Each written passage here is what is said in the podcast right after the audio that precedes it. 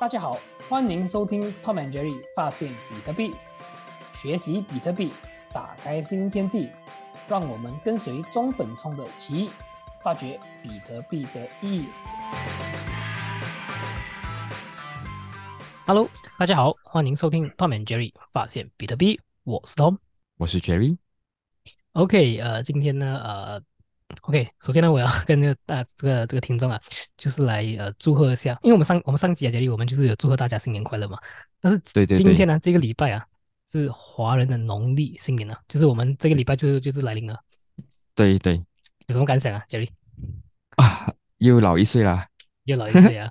所以所以其实我其实我们也开很开心啊，就是说我们在这个礼拜我们会过新年嘛，然后刚好这个呃期间呢，就是我们的这个 Nick，就是这个 Blockstream 的这个市场经理经理，他他最近是他的这个。感觉上他的岗位应该改变了吧？他现在是亚太区的这个市场经理啊，感觉上升级了吧？我们来，我们我们来，我们先来欢呃欢迎这个 Nick 先吧。喂，欢迎 Nick。Hello，大家好，我是 Nick，是 Blockstream 目前亚太区的呃市场经理。呃，我之前也参与过 Tom 和 Jerry 的这个 Podcast，然后也非常开心可以在呃大年三十是吧的前一天，我们一起来录这期节目，然后好好的给今年的呃 Crypto 的市场来画上一个句号。嗯对对，欢迎欢迎欢迎！其实我们是很感谢啦，就是呃，那就是可以上来。其实我们今天这期也是比较我们讲的比较随性的一个一个一个交谈的一个一个一个一个访问这样子的一个东西，因为毕竟我们也是新的一年嘛。然后呃，其实呃，我大概想要了解了，就是说，因为毕竟我们上一次访谈那大概应该有整超过半年的时间了吧，对吗，Jerry？差不对，差不多。差不多，差不多，所以所以啊，就是那个想想要了解，就是说呃，在这个半年的这个时间呢，就是说呃，这个 Blockstream 有大概来到这样的一个进展啊，可能可以跟我们的这个听众分享一下嘛。然后你最近也是升升升级了嘛，对吗？嗯，也不能算是升级吧，就是负责的范围和区域更大了一些，因为呃，Blockstream 还是更就是在欧美市场的这个时间可能更长一些，然后呃对，然后所以亚太地区就是我们这种 Bitcoin only 的这种文化也在慢慢的兴起嘛。对，所以现在我可能负责的区域会更大一些，然后我们也呃在慢慢的更专注于这个呃区域。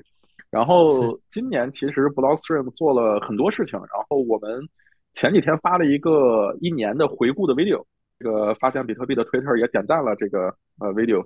那大家如果有兴趣的话，也可以去 Blockstream 的 Twitter 来呃看一下，呃在这个 video 里边都有很多浓缩了的精华。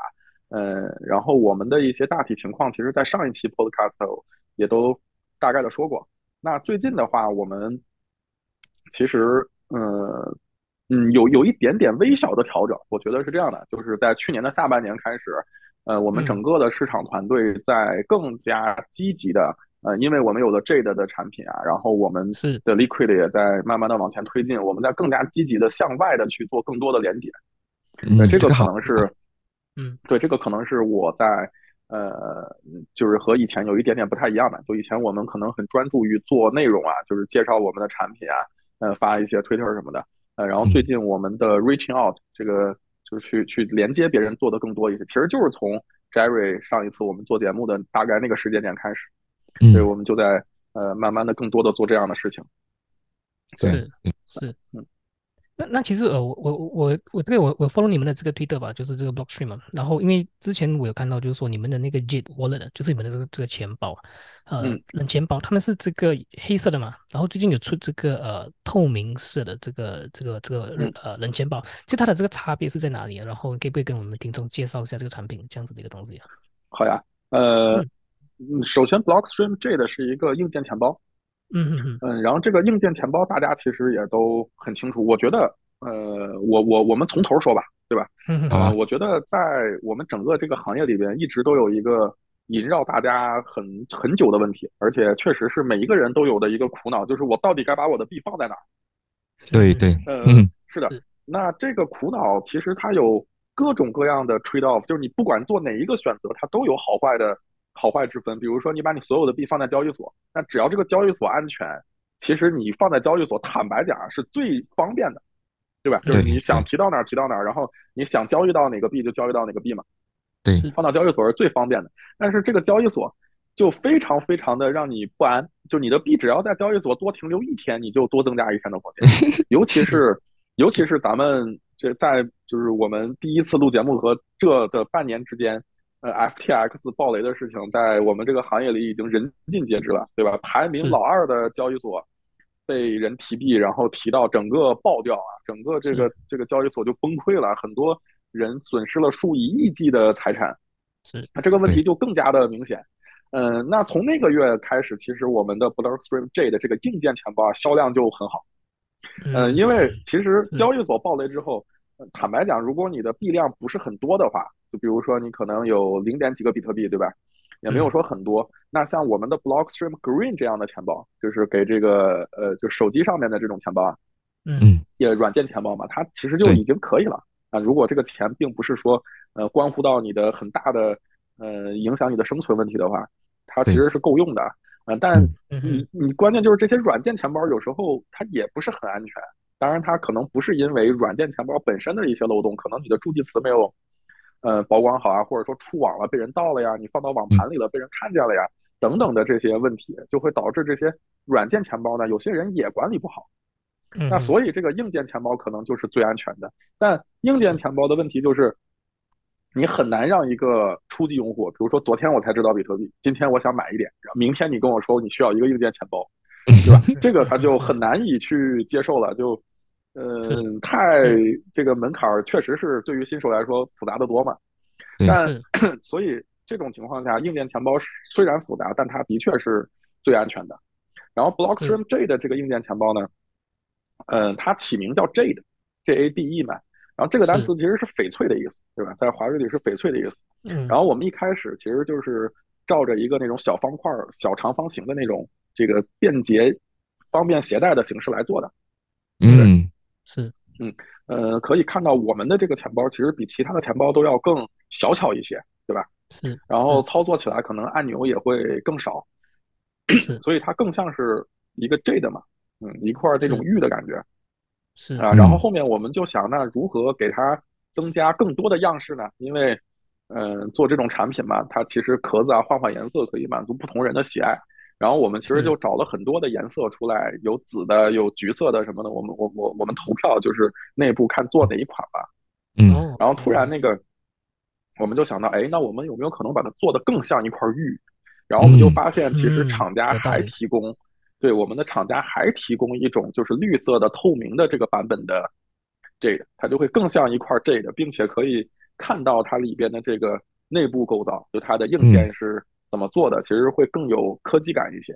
呃，然后这个呃样子呢，其实在我们的呃社区里，比如这个 Jerry 的社区啊，我们也会发一些图嘛，对吧？然后我们的 Store 和呃 Twitter 上面都能看到，对，还是非常的漂亮的，对吧？它就更像是这个 J 的了。呃，然后我我我，但是我觉得这个颜色一出来，可能大部分人都想会要这个颜色吧，对吧？这这个 Jerry，你你你你你对比呢？就你会更想要黑的还是这个透明的？哎，你这样子讲我，哎呀，我我拿着黑色了啦，哎，我买多一个可以买多两个，两个都要，两个都要。呃，对，其实呃有有有时候你买这个硬件钱包啊，还真的是买两个比较好。因为就是你原先的那个操作体验嘛，对吧？你把那个助记词弄下来了，但是说实话，这个硬件钱包呢，它毕竟是硬件，你你你再好的硬件，哪怕是苹果手机，也是有可能出现故障的，对吧？所以万一你的某一个这的丢弃丢失了，或者说呃出现故障了，那你可能还能再用一个备用的，你也不用说再再得重新去选啊，重新去买或者或或者怎么样，你可以再再找一个嘛。而这个的价格现在是呃六十五美金的样子，其实我们的两个 J 的加起来和呃，其他牌子的平常的这个硬件钱包价钱其实是一样，就一你你花一样的钱，你可以拿到一个备份，其实还是挺好的。是是，对对，嗯。那其实那我想问一下，因为毕竟 OK，我们讲到这个呃冷钱包嘛，可能就是如果是新手，他们可能对这个东西会比较陌生啊，所以呃，我们大概刚才也是有。讲解一下了这个呃冷钱包是来做什么，然后我们前一集也大概跟大家介绍为什么要做这个呃 self custody。所以那我想问一下，因为市面上有很多这个冷钱包嘛，像可能有 Ledger 啦，有 Trezor 啦，那我可能想问的就是说这个 Jet Wallet 它的这个不同点是在哪里？如果是跟这些呃别的这个冷钱包比起来的话。这个我觉得可以待会儿让 Jerry 来仔细说一下使用体验，但是我这边大概说一下啊，有有有一点这个自卖自夸的意思是吧？我们自 己这个生产销售它，对，然后呃，但我们的确在这上面下了很多的功夫，呃，比如我们把它做的比较小巧，方便携带，然后它也是彩色屏幕的，然后最重要的是这个 Jade 的安全性，就我们真的在安全上面下了非常大的功夫。就举举举几个例子吧，嗯，比如我们的 Jade 在生成那个助记词的时候，大家知道生成助记词这一步其实有时候是不太安全的。因为你这个硬件的随机数算法如果被攻破的话，你这个助记词是很容易被暴力破解的。我们前一段时间就发生了这样的事情嘛，就有一个公司给你生成那种靓号，是吧？就像靓号一样的那种东西，就那种看起来很，呃，就有有有一点小格式啊的那种地址，它它它它的随机数就被攻破了，然后就被盗了很多。嗯，那这的其实在生成这个呃呃助记词的时候。它用了后面的摄像头，随机就是每一个人拿着这个 J 的的，就是你生成助记词的时候，摄像头照着的东西都是不一样的。对对，然后我们采样了这些图片里边的信息，这个图片肯定是足够随机的啊。有的人可能你你吃饭的时候你拿起来了，你照了一下菜，对吧？有的人照了一下这个 呃床啊、床单啊什么，有人照了一下手机，每一张图片都是不一样的。我们把这些因素都考虑了进去，来生成这个助记词，就保证它是足够随机的。啊，嗯嗯嗯，然后这是第一点，第二，其实我们也做了那个 air gap 的 transaction，就是完全的这种叫叫空气隔离的这种交易方式嘛，也是用这个摄像头来实现的，你是完全不会有让这个 J 的触网的风险的，就可以通过用摄像头扫描的呃方式来进行这样的操作。然后最重要的一点啊，就是最重要的一点是这个 J 的我们这个钱包是完全开源的。就这个是市面上非常少见的，大部分钱包它会，呃，稍微的它可能公布一部分代码，有的就干脆就不太公布。但是这个是呃完全开源的，包括我们的硬件的一些代码，其实在 GitHub 上都是可以找到。当然了，这个非技术就是你对硬件没有足够了解的话，其实也很难看懂啊。明白。但至少我们是把这些代码都都公开了的。是，嗯是，主要是这么几个。呃，地方我们下了一些功夫吧，然后具具体的，我觉得这个使使用体验，呃，Jerry 可以呃讲一下。我我我讲一下，其实我我之前有大概看过，就是说这个呃，它的这个我们讲的这个 private key 啊，就是它的这个私钥，因为我我的了解，因为之前我是用过 Trezor 跟这种 Ledger 嘛，然后呃，他们的这个私钥我们要十二个字跟这个四个这个英文字母我们要写下来嘛。那其实我看到蛮有趣的是，Jet 呢，它可以以这个 QR code 的方式去呃去去记录你的这个我们的这个私钥，所以这个蛮有趣一些的。我看过，我看到这这啊，对对，是的，是的，这个你提这个你提醒我了，是我们有一个，就是你拿到这个的时候，里边是有一个纸，你可以在上面涂色，把它涂成一个二维码的，然后这个二维码就就会是你的私钥，就是它有一个完整的这个操作流程。嗯，我，但我我我觉得这个功能对于一些呃玩家是非常非常有意义的，对吧？呃，很很有意思嘛，然后扫一下怎么样的，很有这个趣味，然后也。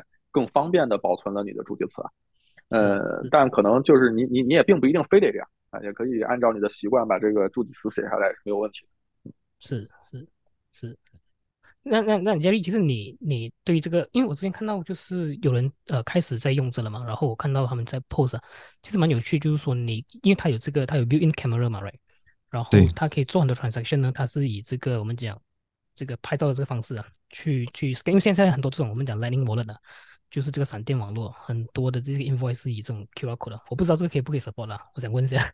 哦，嗯，没有诶，这个它其实是呃 on chain 的 transaction 来的。OK，就是你你这个比较复杂的，我们这个叫叫做呃 PSBT 啊，partially partially signed Bitcoin transaction。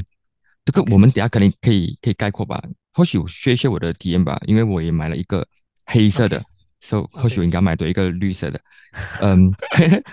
嗯，我觉得整个体验都很好，因为我之前是有用过 Trezor 跟 Ledger 的 Nano S，但是那时候是呃几年前刚开始接触比特币的时候就买了一个，呃那时候其实当时价钱还蛮贵一下的，但我买了，然后再加上邮费啊这种东西都蛮蛮蛮贵的，呃现在我用这个 Jet 呢，我就呃就用了呃二十四个字的，然后我就记录那个过程，就是你写下你的这个这个字母，然后。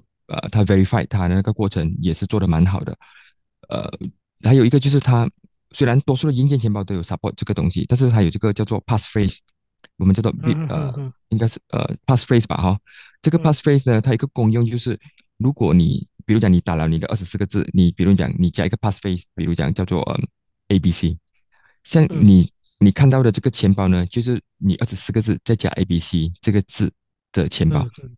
如果你你在 log 你在呃 login 这个 jet 的时候呢，你你的 passphrase 呢写的是比如讲 x y z，这样你会看到的是另外一个钱包来的，就是完全不一样的这个 hardware 这个 sorry 这个 private key 来的，所以这个它可以让你很很有效跟很快速的可以可以这样子来做这个动作的时候呢，我觉得这对于有一些人他如果帮助他的亲朋好友啊保管比特币的话呢，他们可以。考虑用这样子，就是呃，可能用这同样的这个二十四个字母，但是每个人会有不同的这个 passphrase 哦，然后你就呃，你就可以区分他们的比特币。不过这个当然你要小心的处理啦，你要弄到也是够呃 random，所以大家不会猜到其他人的 passphrase。我觉得呃，这个短期如果帮助他们保管，直到他们呃有这个能力自己照顾自己的比特币的时候呢，你才将那个转给他们，就会比会会会是比较好的。对对，所以我就用这个 passphrase 的这个呃这个 feature，然后呢，我就呃这个 Jet 呢，它有三个方法可以让你 connect 去你的钱包的。我的手机的是用呃 Android，就是安卓的 Green Wallet，也是 Blockstream 的 Wallet。嗯。然后我的我的 Jet 呢是用 Bluetooth，就是蓝牙啊 connect 去我的电话的。将它我的电话的 Green 呢就会呃 detect 到我的这个 Jet 的钱包。那我点它的时候呢，它就会看得到我现在这个键里面啊，login 的这个钱包的资料，所以它就会记得这样子。所以我 try 了一些 transaction，send 一些 coin，create 不同的 account，呃，都很都是很顺畅的整个流程。我用的主主要都是用 Bluetooth 蓝牙，然后它同时呢也是支持这个嗯 USB Type C，Type C 的 cable。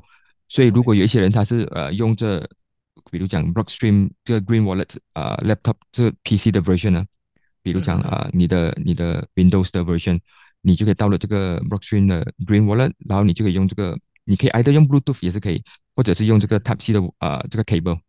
OK OK，明白。嗯，这这两个都是比较比较 common 的 common 的用法了。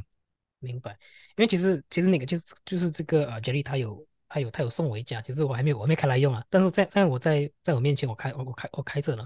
我觉得它比起这个 Ledger 呢，它因为 Ledger 我有一个 X 嘛，它会来的比较轻。如果是 compare with 这个 Ledger 的话，然后呃它整个感觉上整个质质感感觉上会比较呃对轻，然后感觉上很 elegant 那感觉了。所以我不知道，而且我知道我的我的了解是它的价格比起外面来讲的话呢，它是相对蛮便宜一下的。我的理解了。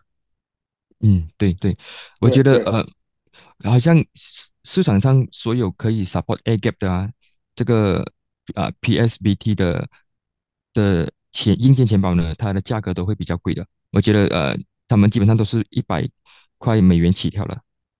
对，OK，呃，是这样，这个这个价格，说实话，我也不知道其他钱包为什么卖的那么贵，因为因为我我我其实我们是有对接这个。厂家嘛，这个我我可能就就因为一些呃保密的原因，我就不说它具体是在哪里生产的了。然后我们的这个生产商和呃就是给这个钱包做呃 flashing，就是这个呃应该叫冲刷吧，就是做那个固件软件的这个地方呢，它也都是分开的。就我们试图在把它做的更去中心化、更 decentralized，就没有让一个厂家就是完全帮我们把所有事情都做了。嗯，呃，然后设计是我们做的设计，呃，代码是我们写的，所以它实际上是保持了一个足够的去中心化的。然后，嗯，其实我我们也有看到制作它的这个成本呀，或者怎么样的，呃，我们这边也都是清楚的。那那在了了解这些东西的情况下，坦白讲，我也不太明白为什么其他的钱包做的那么贵，这个我其实不太清楚。但是，嗯，我们做到这个价格，嗯，也还好，就我们应该也也也是不会亏钱的。当然，Blockstream 可能也不是说完全靠 Jade 做这么一个生意吧，对吧？这个 Jade 是我们整个 Blockstream 生态的一部分。那你像 Ledger 啊，可能 Trezor 他们的硬件钱包是他们的主营业务，然后他们可能花了更多的预算在呃市场推广上啊，或者给了经销商更多的这个 margin 也有可能。对，那么可能是因为这些原因吧。但是就使用嘛，因为你你你你其实要一个硬件钱包，就是为了让自己安心的嘛。就呃弄个助记词不要触啊，把币打进去，能让它一直存着，别被人偷了。但是就就达成这个目的来讲，我觉得还是都可以达成的。嗯，当然了，这个 Ledger 那些钱包它支持的链会更多一些，但我们这个 Blockstream Jade 呢，它是支持比特币和 Liquid 的，它是一个 Bitcoin only 的钱包，呃，然后可能也也有一部分是这个原因让它做的成本稍微低一些。呃，不过这个地方 我我想加一句，就是如果你是想存比特币，然后再存以呃以太坊，如果你觉得以太坊也不错，或者想再存点别的币的话，这个也完全没有什么问题啊。那你可能选用其他的，对吧？并不像我们这么就是比比特币是唯一的。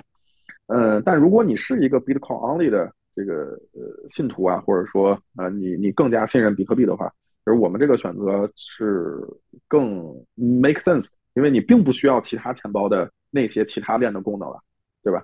而且坦白讲，我们经历这一轮熊市之后，它百分之九十以上的那些钱包里边支持的链和币，呃，要么归零归零了，要么就 就会跌得非常惨。就你你为什么要用硬件？就是你你你用一个硬件钱包，理论上是要把你的币存很多很多年，你才会弄一个硬件钱包的，对吧？你如果天天天在炒的话，那你肯定你没有必要用一个硬件钱包嘛，对吧？今天买了，明天卖了，你要硬件钱包干啥？那你存个史，对你，你存个屎币啊、狗币啊什么的，你存存这么多年，可能它慢慢的它就没了，就就咱也保不齐，对吧？对。但比特币它是一个长期往上的，我觉得比特币是值得，就最值得拿硬件钱包来存的币啊。就你炒别的币，可能你用其他的钱包或者放在交易所里是 OK 的，因为你经常要买卖嘛，对吧？你要你要说你对于。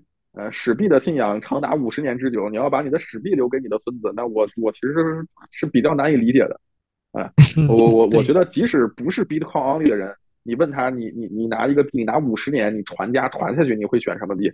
对吧？他他他第一第一个肯定还是跟你说比特币，那可能后面加一个说，那我再弄一点点以太坊，对吧？我也可以理解嘛，毕竟是整个这个 Web 三行业嘛，但你的首选一定是比特币嘛，对吧？所以这种东西就这个才有必要用一个硬件钱包啊。是讲得好，那那那那其实那其实我我一个人是想问，就是说，因为我最近有在看这个，我在追踪这个呃 Blockstream 的这个推特也好，看网站也好，因为我在看到你们其实有在鼓吹跟在 promote 的，就是做些广告，有这个叫做 Building on L2 的这个一个这样子一个一个 event，那可以可以不是跟我们的听众讲解一下，其实这个到底是一个什么样的一个一个活动？对，呃，我们。今年应该要启动一个社区平台，这是一个呃面向社区的一个呃交流的平台。嗯，当然听听起来有点像道啊，但是我们道是要发币的，我们肯定是不发币的。然后，嗯，然后这个社区会主要针对于比特币的二层网络，就可能过去的一年里，我们听到以太坊的二层网络听的比较多了，上面 R Arbitrum 啊，然后 OP 啊这些的听的比较多了。但实际上，比特币的二层网络会更早一些，而且，呃，二层网络对于比特币的这个呃注注意作用啊，以及它的提高也是更明显的。对，因为比特币的主链它是呃基本上咱们说不会做太多共识上的或者这种改变了，就它也不可能转 POS 或者怎么样了。嗯，所以其实它是更需要这个二层网络的。然后最著名的二层网络肯定就是闪电网络。对吧？就是这个呃，Lightning 了。然后呃，Blockstream 其实也有做了闪电网络里边的 Core Lightning，就是我们用 C 语言实现了这个闪电网络。然后大家有兴趣的话，如果要运营一个自己的呃闪电网络节点，就打开一些自己的这个闪电网络通道的话，啊，也欢迎大家就是下载这个 Core Lightning 来来使用了。嗯，OK，对，所以所以然后对，还有侧链，就是。嗯，其实我觉得闪电网络也可以算是侧链的一种，但我们就很早的时候，应该是第一批吧，呃，就提出了侧链的这个概念，就是在呃把主链的币，就是比特币 BTC，然后把它转移到侧链上，呃，那其实用侧链的方式来弥补比特币主链的一些，呃，就设计的时候不得不做出的一些妥协。就比如比特币，它可能稍微慢一点呀，然后更贵一些。那用侧链的方式呢，就可以把速度提上来，然后把费用也降下去。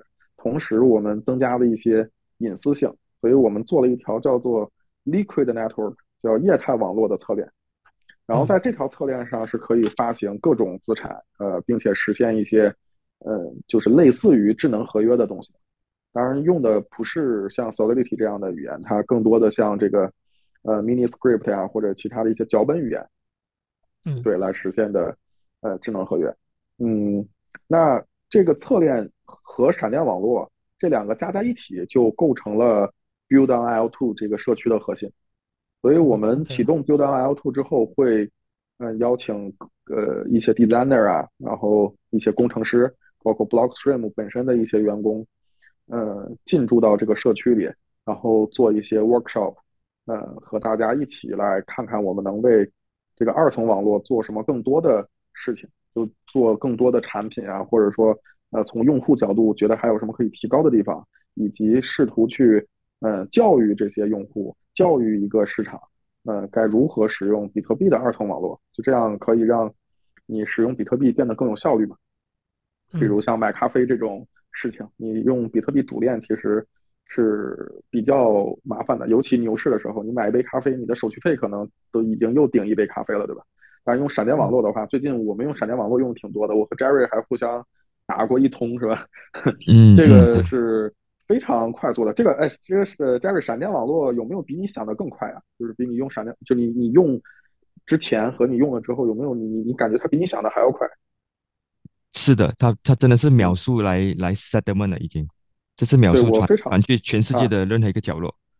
是的，而且它还它不它不只是说钱包之间互相转一下是秒速，呃，就我这这个行为不提倡啊，我只是为了使用试用闪电网络了，就我还找到了一些，比如赌二十一点的。他接收这个 闪电闪电网络的付款，就 Blackjack，对这种赌博的游戏。然后我打了这个这个大概一千从一千 Sats 过去。嗯，哇，你你这个是相当于是在对一个商家进行闪电网络的付款了，对吧？是的。那他也是啪一下，就是我刚扫完那个码，然后屏幕上刷一下，这个钱就已经到了。当然，我就玩 Blackjack，然后直接把那一千从亏光了。但是 但是这个对，但是这个体验是非常棒的。那。嗯，但是闪电网络上呢，可能就比较难以实现一些更复杂的功能了，就是它做到了这种呃毫秒级别的这种支付。但是你如果要实现一些呃 DeFi 呀，就是这种想想想做链上的这种交易啊，呃等等的一些事情的话，可能就用侧链啊，用这个 Liquid 要更合适了。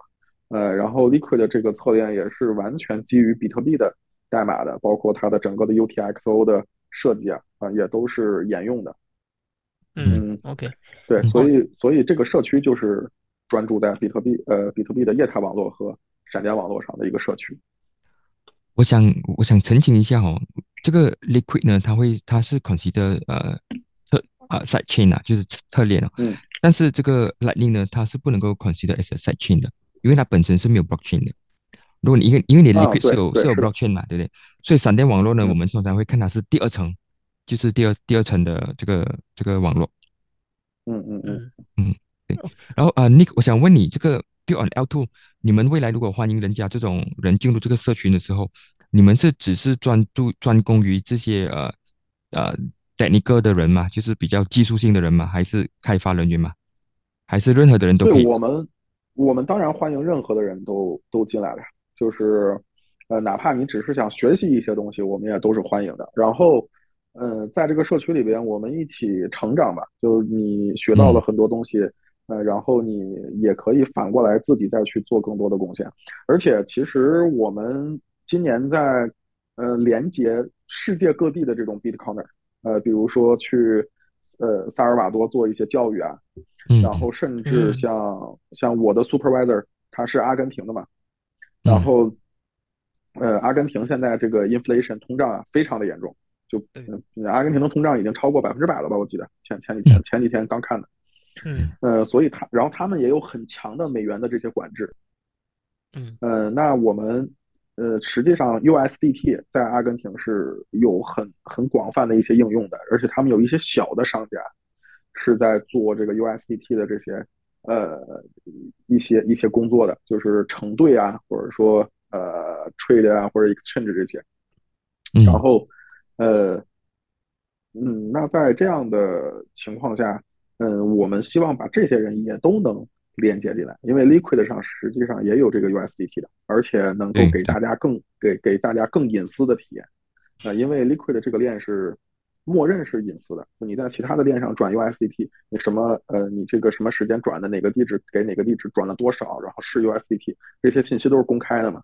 就就就就其实大家都一直有一个误解，就是 blockchain 不是匿名的，就区块链啊，重说一遍，就是区块链不是隐私的或者私密的，恰恰区块链是完全公开的，大部分区块链，只是区块链是匿名的，对吧？就如果我知道了 Jerry 的这个地址，他有多少钱，我一我看一眼就知道了。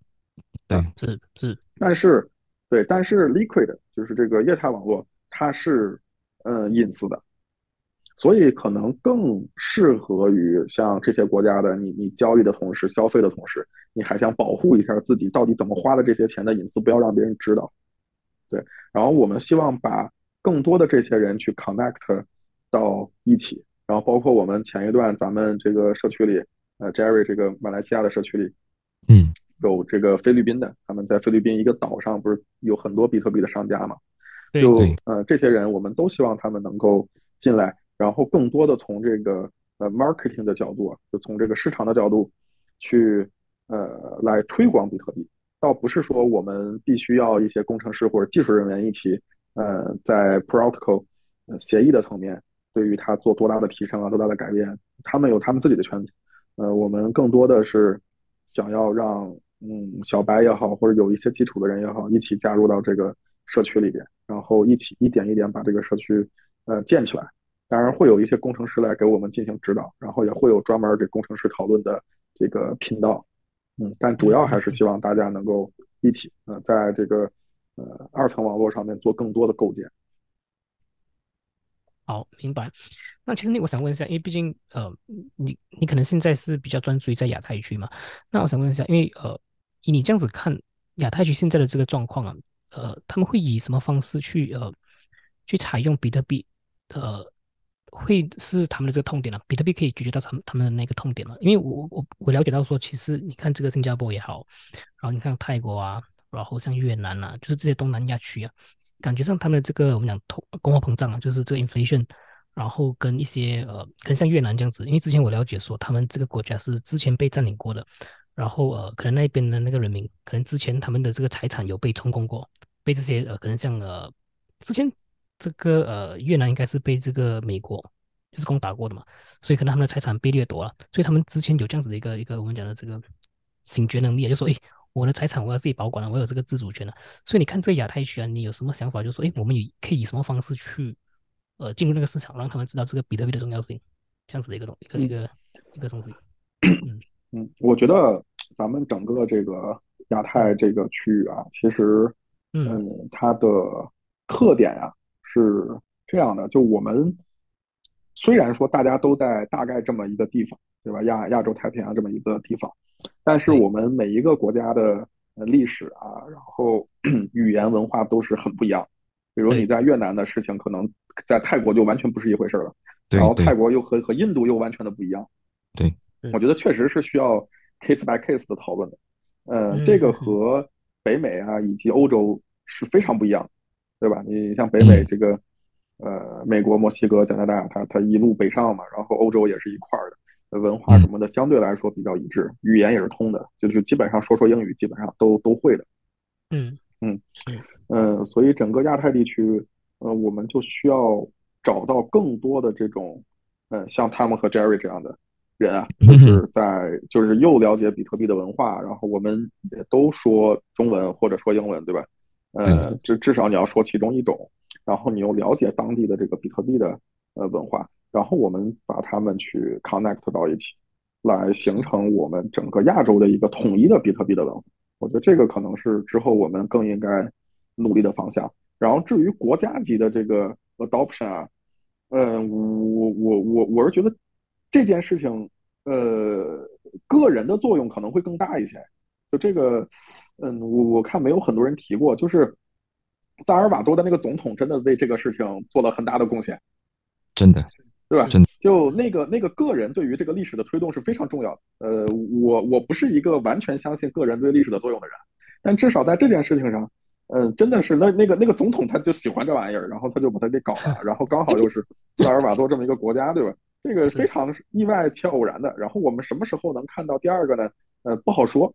不好说，我我坚信我们会看到更多，但但是具体什么时候以什么样的形式是挺挺不好说的。然后这些国家的国民从个人角度来讲，不管是投资也好啊，还是想 trade 也好，还是想这个呃不要让资产被掠夺也好，是自己的事情。我我这也是我们在慢慢教育他们想要去做的事情，或者说带领他们想要去做的事情，呃，防止自己的资产被掠夺嘛。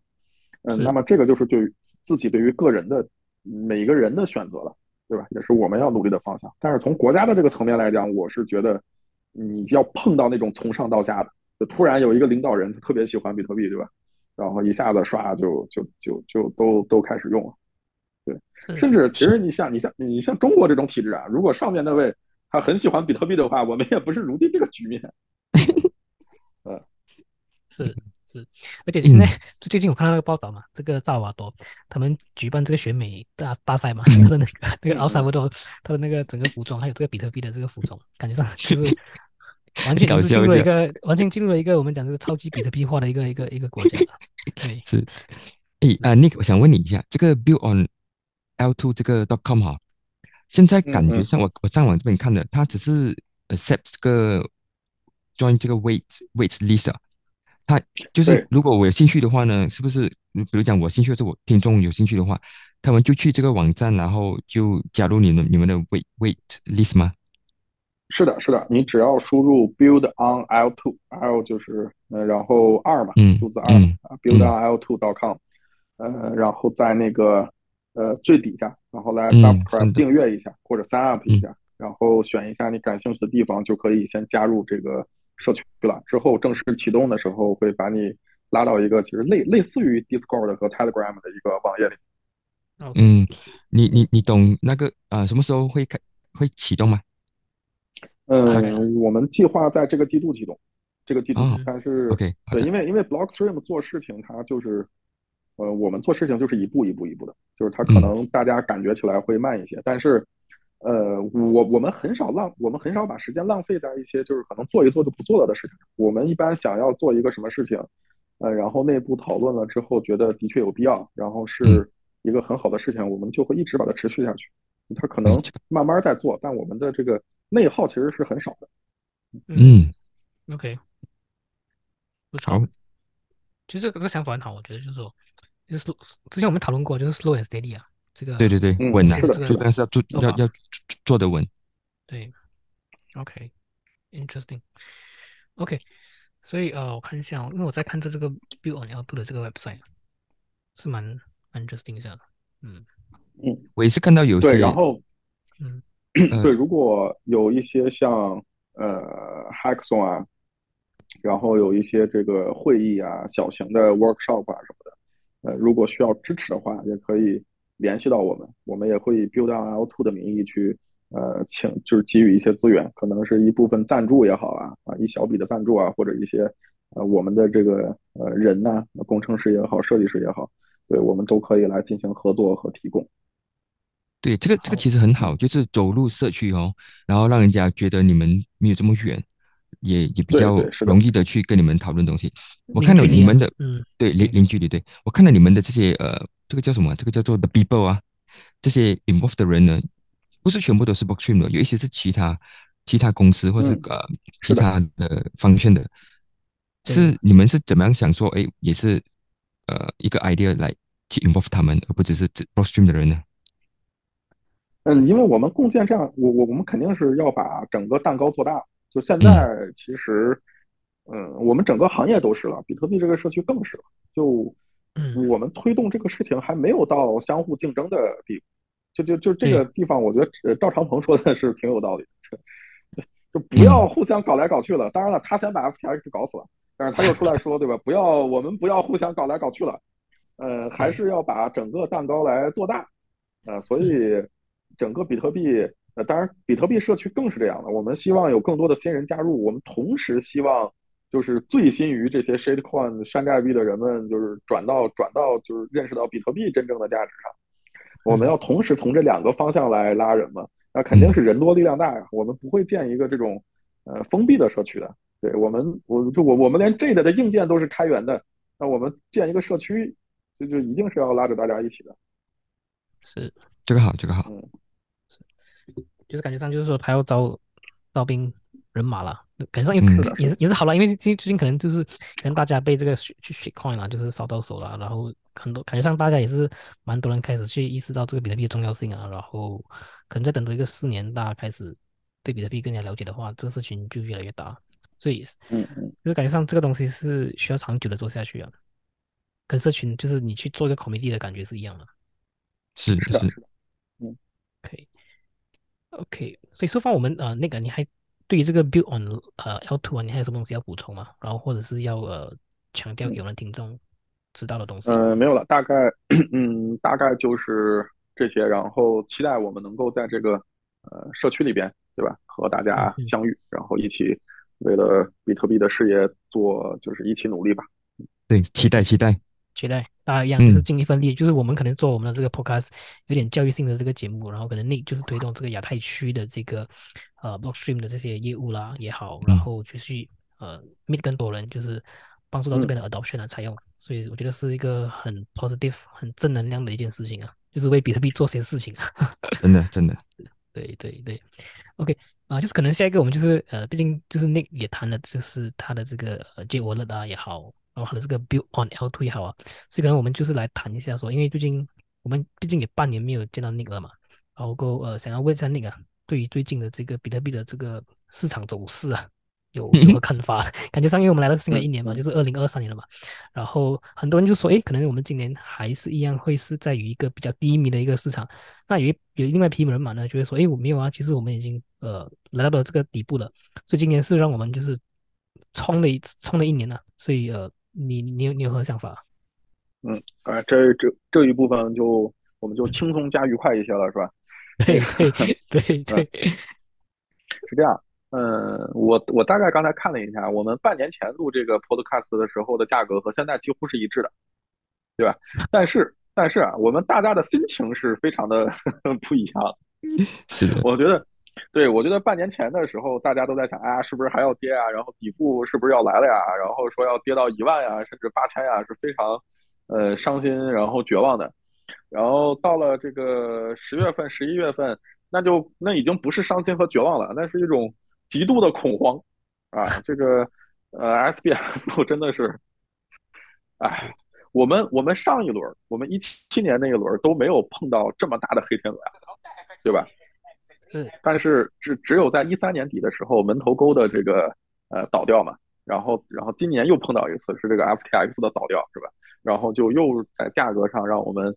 跌下去了一大截，结果最近嗯半个月呢，突然我们这个价格又回到了 FTX 暴雷之前，于是大家就又开始欢欣鼓舞，又开始喊牛来了。但你回头一看，就现在的这个价格和你六月份是没有任何区别的，几乎。但是，但但是人就是这样，对吧？实在是被折磨的太惨了啊！尤尤其比特币，你看是这样的，其他的币就更惨了啊！你就你你但凡之前玩了 GameFi 啊。呃，这个弄的一些元宇宙的啥的，这都已经是要在归零的边缘了嘛？是是，所以我我觉得首先这件事情是需要摆正的啊，价格没有变，变的只是爆炸头啊，这个 CZ 这个行业以及我们的心情，价格其实是没有变的。对，嗯，其实其实你看来，感觉上它的因为近。近几个月来啊，就是感觉上，因为我们也知道说这些，我们刚才也讲过嘛，就是从这些机构开始暴雷嘛。那其实我们看这个 S B X 五百啊，就是这个我们讲这个美国的股市啊，其实它跌的感觉上还蛮厉害的。近几个月、近几个礼拜，比特币的这个走势啊，感觉上呃也没有太大的就是受到这个美股的这个影响，就是有点感觉上低卡布的感觉。我在看着，嗯，对，其实你看那个 S P 五百，它。前一段时间是呃，这个我我我们叫标普五百嘛，嗯，它前一段时间是往有一个往上的呃去这个动作的，呃，包括纳斯达克，它其实在比特币上涨之前是先上涨了一波的，只是我们在这个 FTX 的暴雷里边一直没有缓过来，然后我我们的上涨滞后了，其实是这样的，然后最近几天，呃，这个纳指和标普其实又又回调了一些。是有一点这种交易这个经济衰退的意味了，就是美美元也在跌，然后美债的美债在涨，就美债的收益率在跌，但是美债在涨，然后这个黄金也稍微涨了涨，比特币涨了涨，但是美股跌了跌，那之后可能就就是比特币是不是还是会滞后呢？就可能还是后面冲一波，然后再跌一跌，这个也是有可能的。嗯嗯，但是我我我觉得关注这种特别短期的呃这个呃价格的变化就不是特别的有意。呃，我这个人是不太关注价格的那个特别短期的变化的，也很少影响我的心情。但是我特别喜欢看其他人是怎么看这个价格的变化，就我特别喜欢看市场上大家对于价格变化的这个情绪的反应，这个是我比较呃会更关注的一点。嗯，然后如果是价格上的话，我会更关注这个长周期的这个操作。其实我觉得。我觉得那个 Bitcoiner 啊，呃，关注价格是没有任何问题的。我们应该时常的关注一下价格，或者至少每个月，对吧？我们我们来讨论一下。因为如果比特币，嗯，这这咱们就说就就就，嗯，就说比特币是世界上最好的技术，对吧？超过什么脑机接口啊，什么移民火星、电动车，呃，苹果手机，通通都不如比特币啊。咱们就就算是这样了，好，十年来如果它还是一美金。我们也做不到今天的这个呃地步嘛，对吧？就是我们让更多的人关注到它，把它吸引进来。其实你不得不承认是靠这种价格的暴力的上涨。嗯，所以我不认为，呃，即使是作为一个 Bitcoin only 的或者一个坚定的比特币信仰者，去关注币价有什么不好的。但是呢，如果由于它的这个呃涨跌的。这种呃暴力性啊，就我们从六万九回到一万六，那未来可能又到十万。然后，如果因为你想要去炒这个比特，如果因为你想要去炒这个比特币，而才进到这个行业的话，这就不好了。嗯，因为你如果是因为这件事情进到这个行业，然后也没有被这些技术所吸引，还是只是想去炒币去获利的话呢，你就会慢慢的脱离比特币。你一定会发现以太坊啊。狗币啊、史币啊，这这些币啊，包括像元宇宙的一些旮旯什么的这些币，它的嗯波动的幅度还要比比特币大。然后你就会想，那我为啥不去炒别的币？然后慢慢慢慢的，你就开始进入嗯另一个叙事当中，就是一个纯粹的投机主义者的叙事了。就这样，我是觉得很不好的一件事情。但我们关注长周期的每四年的一次的这种的呃熊市和牛市的转换，然后。跟随着价格去看比特币在这四年当中的一个周期性的发展，我我我觉得是很有必要的。就我们是有必要来多去呃聊一下价格，然后也关注一下在不同币价的时候不同的人的反应的，要要要根据他们的反应，我们来反推怎么样更好的去推动这件事情。嗯，是是。其实讲到这个四四年这个周期啊，其实其实有一个是蛮。有一件事情是蛮，就是讲说，就是蛮惊讶，就是说，因为之前的这个牛市嘛，它呃很多人就说比特币的价格是不会跌超过于前一个周期的这个 all time high 啊，就是这个这个顶峰嘛。但是今今年这一轮呢，就是这一轮它已经跌超过了这个二十千了，就是两万了。所以这个也是蛮蛮吓人的，不吓人啊，就是说有点惊讶的一个东西。因为毕竟我们现在也是在处于一个我们讲经济大萧条的一个一个状况了，跟一个嗯嗯。situation，所以 condition，所以我们也不晓得未来的一两年后的这个市场走势会怎样。所以比特币，希望但我我觉得以一个比特币人来讲的话，很多人就会觉得说，哎，我们希望这个比特币跟这个美国股市啊，就是 decouple 嘛，就是脱钩嘛。所以这个是大家都会有一个期望的一个一个一个东西啊，这样子。我不你这样看啊？嗯，呃，你们俩你们俩怎么看？就是这个跌破上一轮的高点一万九的时候，你们是？就当当当时的第一反应是什么？我觉得哎，这是有史来第一次啊。然后感觉上就感觉上就说哎，可能就是因为因为经济大萧条嘛。然后因为之前比特币可能的也没有经历过这个 recession 呐。然后可能这个是第一次，所以感觉上走势还是蛮蛮接近这个 S M B 500。所以但是希望就是说它尽快的 decouple 了，这是我们一个比特币的一个心声了。我是这样看的。嗯嗯，我我我我个人也觉得这个它这个跌破这个。之前的高点嘛是九千八百，它是一个 market structure 被破坏了，因为一直以来我们都是呃不会跌破之前的高点来他们讲的，现在跌破呢，大家就可重新再开始思考，到底这个比特币未来的走势可以，它会，它会，它可以再和以前之前的这个价格如何的再有这种不同的差别啊？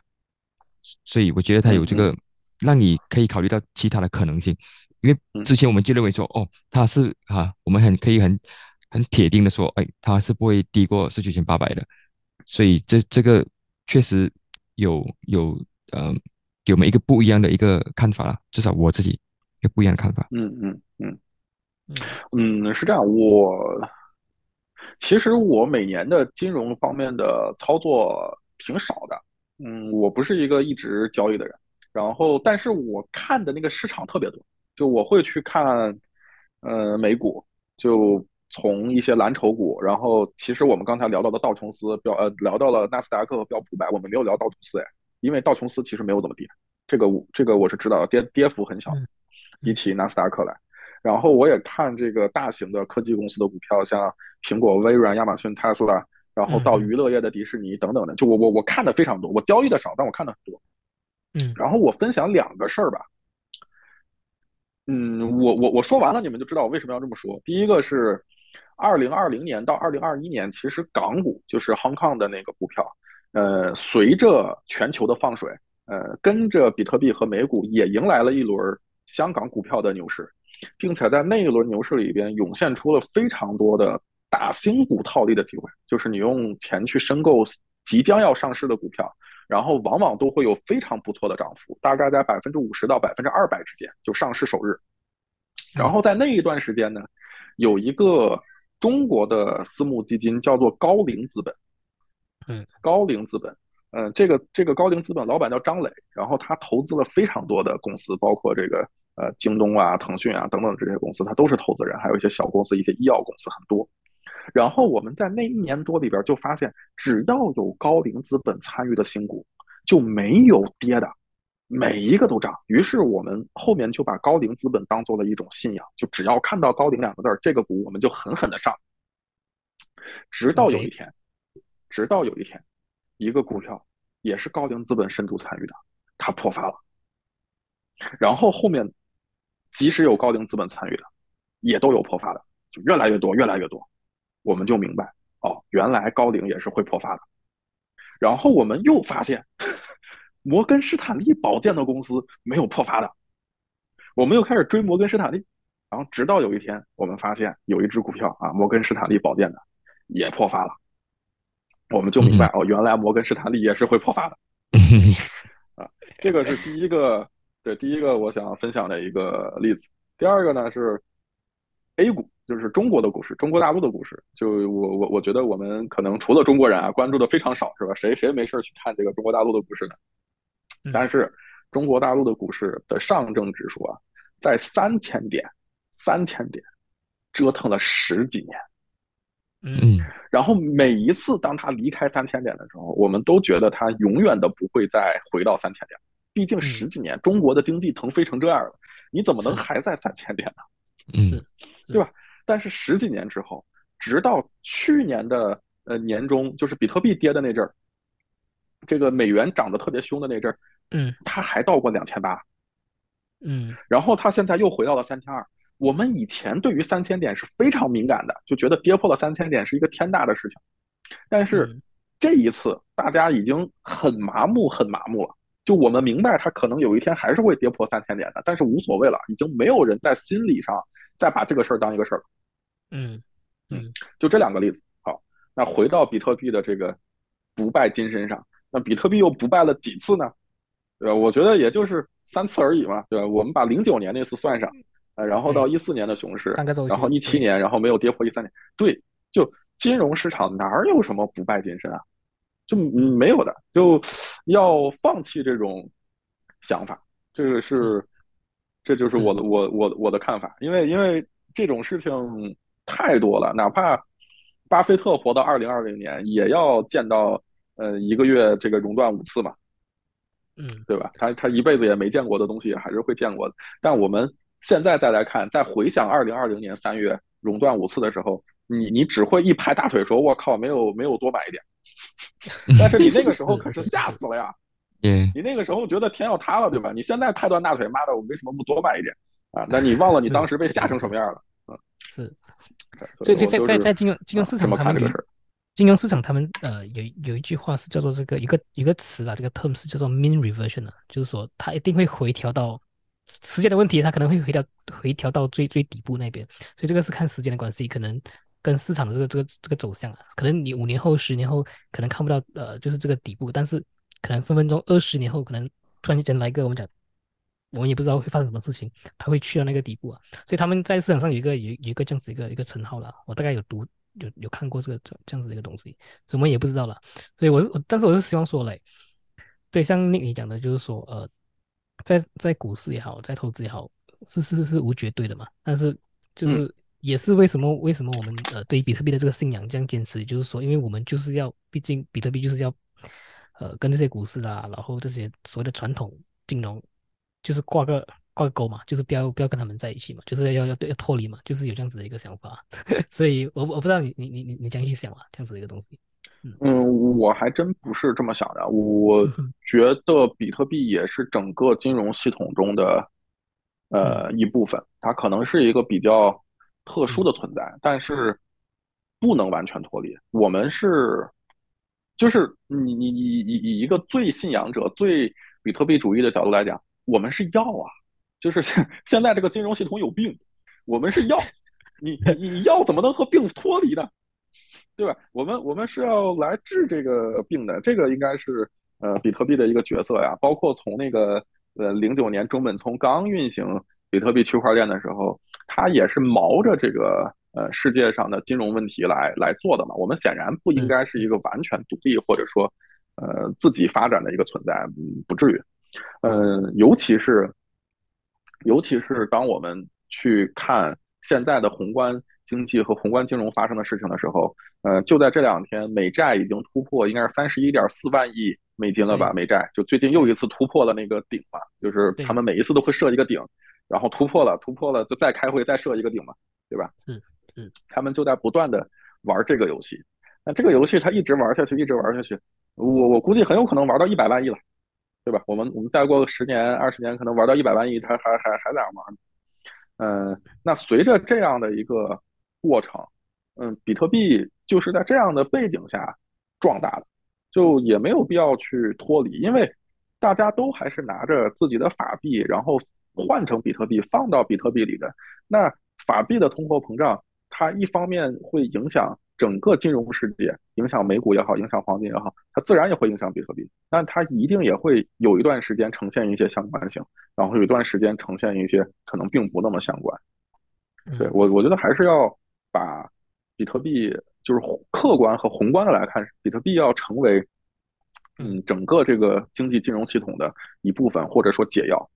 然后对于比特币的投资，也应该看成是我们人生的。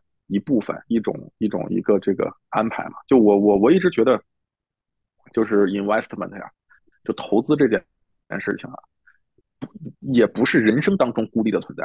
就就很多人说我没有拿比特币十年，然后你问他为什么，有的人是因为信仰不坚定，对不对？然后有的人可能会告诉你，因为在第八年的时候，我的父亲生了重病，需要一大笔钱，而我所有的钱都是比特币，我没有办法，我必须把它卖了。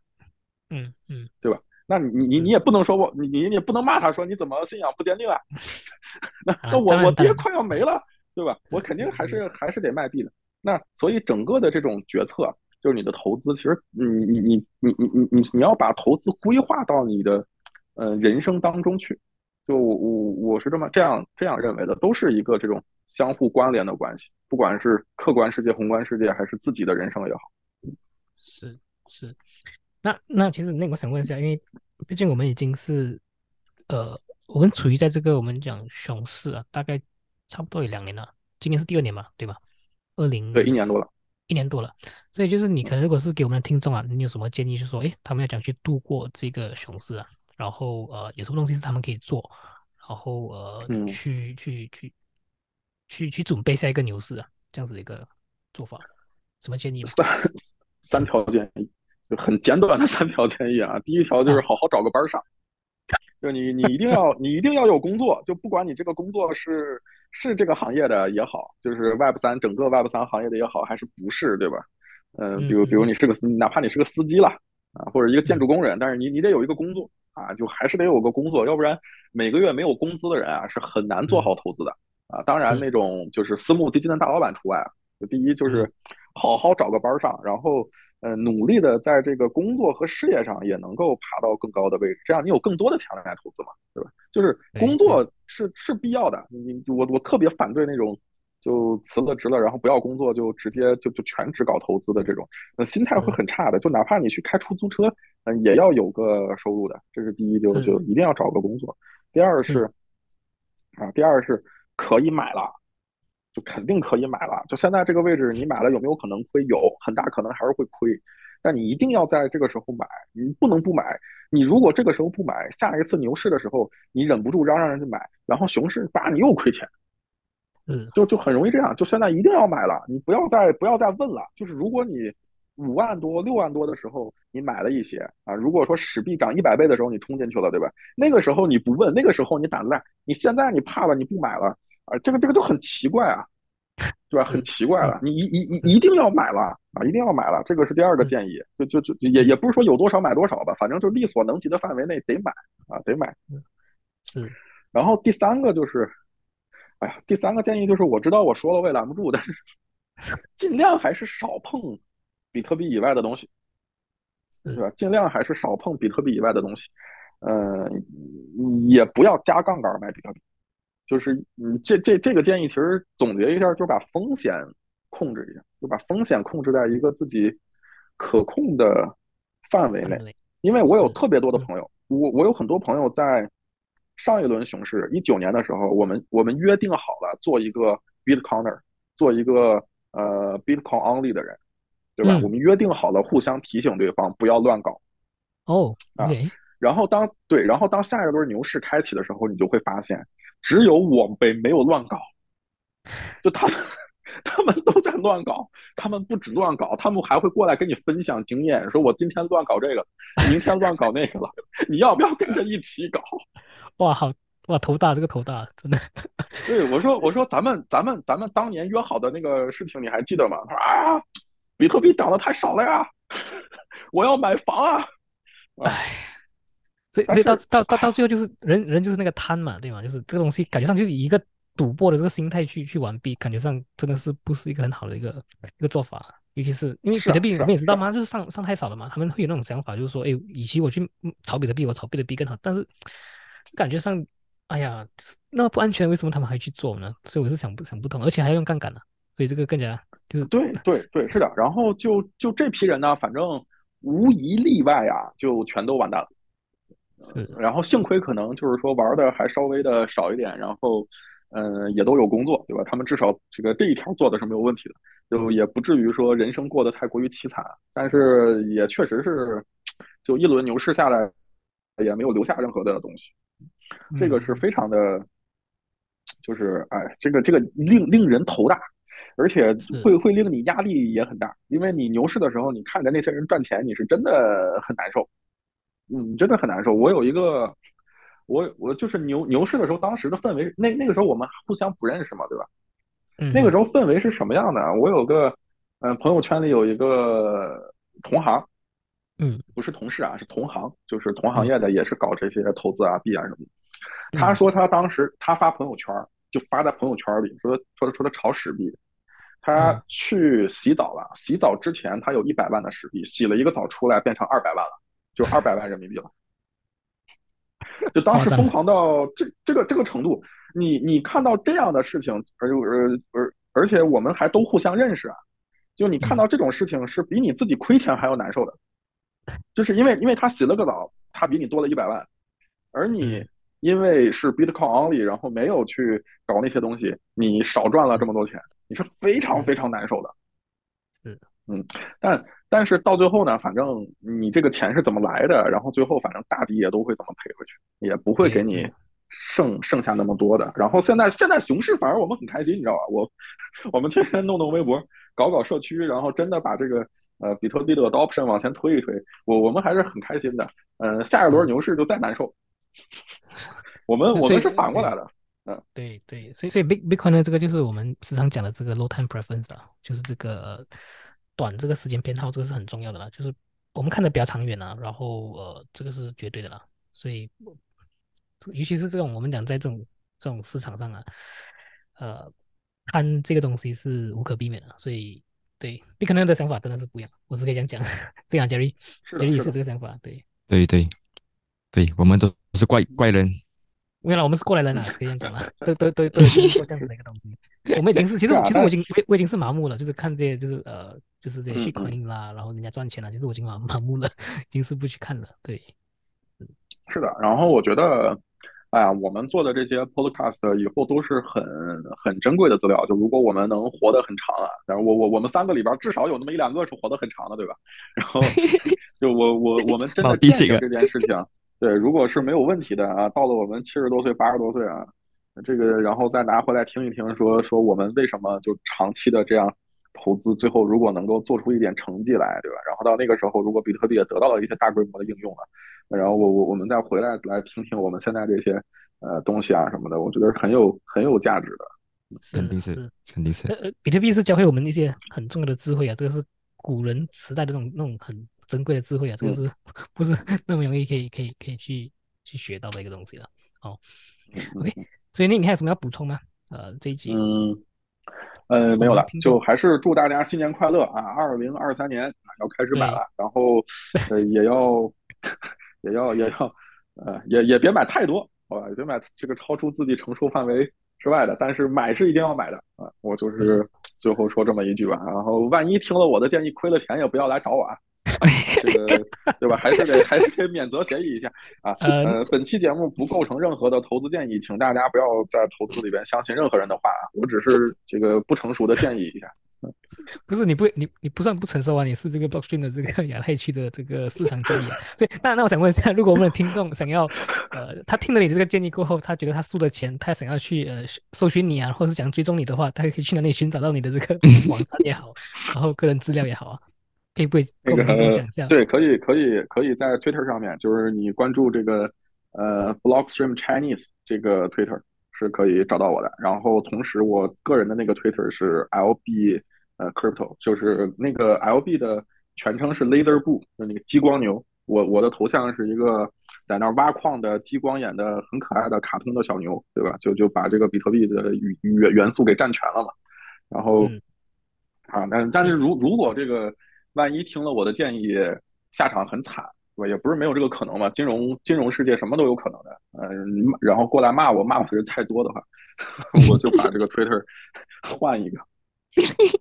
没有了，就是你你你你你不你你这个是只是一个建议了。大大大多数成成年人呢，他们对是的是的，还是要为自己的钱负责啊。是是是，好，所以啊，我们今天这一集就来到这个尾声。如果觉得这个我们的影片或者是我们的 Podcast 有帮助到大家更了解比特币的话，记得点赞、订阅、分享出去，然后啊，我们下期见，拜拜，拜拜，好，谢谢你，下期见，拜。拜。